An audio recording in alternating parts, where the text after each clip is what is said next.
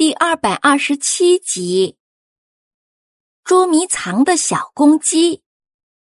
伙伴们看到了哭泣的小公鸡，互相看了看，走到他的身旁。珍珍问他：“小公鸡，你为什么自己坐在这里哭啊？”小公鸡一边哭一边说：“我就想和爸爸妈妈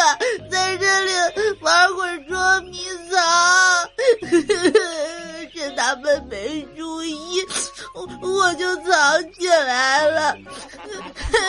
可是现在我却找不到他们了。大家一听，大吃一惊。特特看着小公鸡：“你和妈妈、爸爸就在这里玩捉迷藏呀？”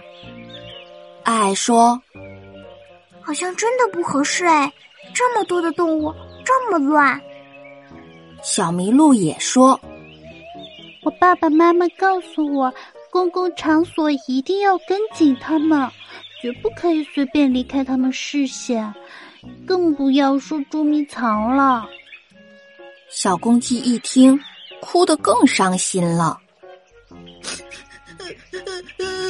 可是。现在怎么办啊？我要找妈妈、爸爸。珍珍连忙安慰他：“你先别哭，我们帮你找啊。”大家一边走一边打听。就在这个时候，前方不远处又出现了挑着石板的山羊先生。爱指着前方说：“你们看，山羊先生！”大家急忙加快脚步向前追。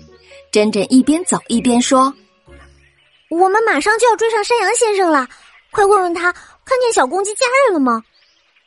大家努力追着，没过多久赶上了山羊先生。珍珍热情的和他打着招呼：“您好，山羊先生，我们又见面了。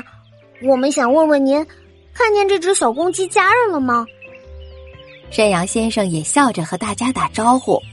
他又看了看小公鸡，哎，你们好，他的家人好像向前走了。嗯，你们快去追去吧。大家和山羊先生道谢之后，带着小公鸡一起往前追。特特还没有忘了回头问山羊先生：“能问一下，为什么您不走直线？”而是要从左边走到右边，再从右边走到左边吗？山羊先生温和的说：“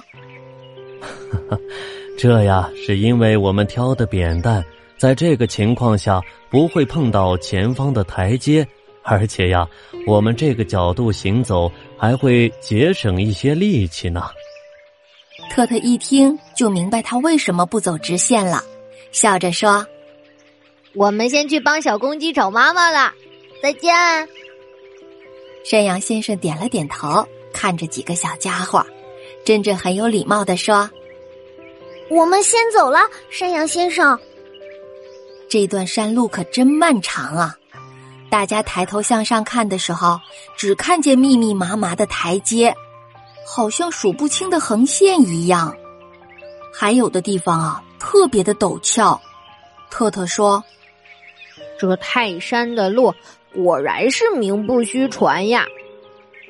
大家走了半天，也没有见到小公鸡的爸爸妈妈。